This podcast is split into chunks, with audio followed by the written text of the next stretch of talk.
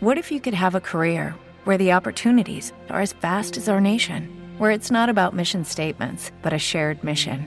At U.S. Customs and Border Protection, we go beyond to protect more than borders from ship to shore, air to ground, cities to local communities. CBP agents and officers are keeping people safe. Join U.S. Customs and Border Protection and go beyond for something far greater than yourself. Learn more at cbp.gov/careers.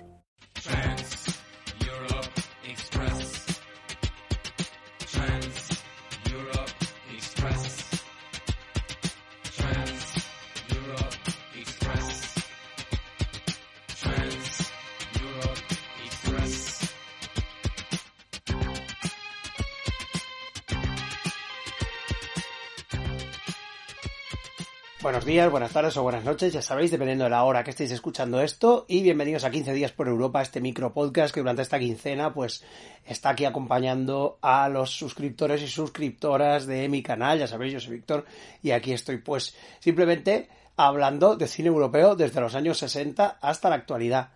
Y hoy os voy a hablar de una película como es La Víctima número 10 de 1965.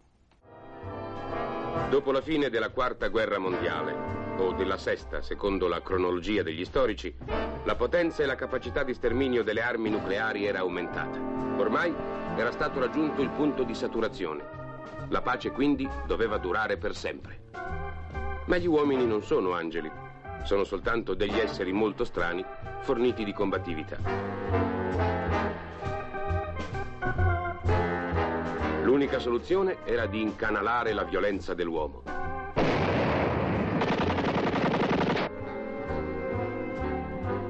Così l'assassinio fu legalizzato su basi strettamente individuali e solo per coloro che lo richiedevano. Vittime e cacciatori. Estamos ante uno de esos casos de cuando acabé de ver la película dije, joder, ¿cómo no había visto yo esto aún? ¿Cómo no había visto aún esta película? Porque me ha encantado, me lo he pasado bomba con la víctima número 10, la película de 1965 de Leo Petri, esta sátira futurista, eh, sesentera, basada en principio en la historia corta de Robert Sheckley de 1953, de Seven Victim, la, se- séptima víctima, pero eh, obviamente es la base, simplemente es a partir de aquí la película se lanza a un delirio, a un delirio pop, a un delirio yeye, eh, satírico en este futuro en el que se supone pues la, la, eh, la violencia está institucionalizada, de qué me suena, ¿no? Y, bueno, es una película que eh, obviamente pues tiene el, como digo, de nuevo el kilómetro cero para un montón de cosas que vendrán después, pero que aquí pues ya se explotan de una, de una manera muy, muy notable y muy divertida, la verdad, porque la película tiene un trasfondo así como de, pues eso de comedia, tiene un, un, un rollo como de comedia negra, de ciencia ficción y tal, que claro, obviamente tenía que meter ciencia ficción en algún momento en este, en estos 15 días, ya que aunque pues hable en general de muchos géneros de, de cine europeo, tenía que, tenía que meter la ciencia ficción por algún lado, así que pues ya con esto me desquito y la verdad pues que excelente esta, esta película, pues nos encontramos con este futuro en el que ya ha habido una tercera guerra mundial y eh, para calmar los, las ansias de violencia de, las, de los ciudadanos y ciudadanas que siguen teniendo mm, ganas de matar y ansias de violencia o, o simplemente pues no tienen ganas de seguir viviendo y son suicidas, pues se registran en algo como es el Ministerio de la Caza. Y en el Ministerio de la Caza te dan pues tanto la oportunidad de ser cazador como la oportunidad de ser víctima. De hecho, pues tienes como cinco cazas en las que vas a ser cazador y cinco en las que vas a ser víctima. La diferencia obviamente está en que el cazador sabe quién es su víctima y la víctima no sabe quién es el cazador o cazadora hasta que se lo encuentra.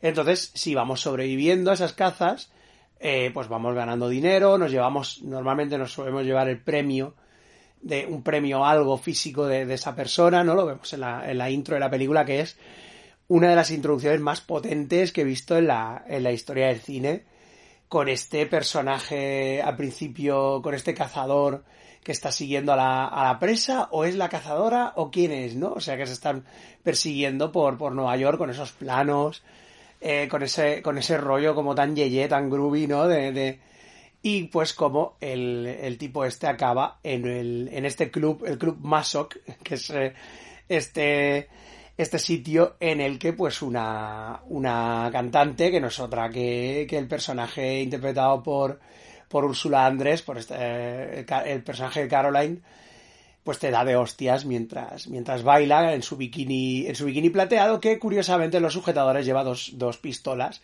con las que mata al, al tipo este que había entrado en el club y claro, pues ella es, en este caso, la, la cazadora, él es la, la víctima, se registra y al final, pues, eh, el, el tema acaba. Aunque bueno, ella está a punto a punto de conseguir su décima víctima, ¿no? Esa víctima número 10 con la que te dan pues un millón de dólares y ya te retiras y pasas de todo, ¿no?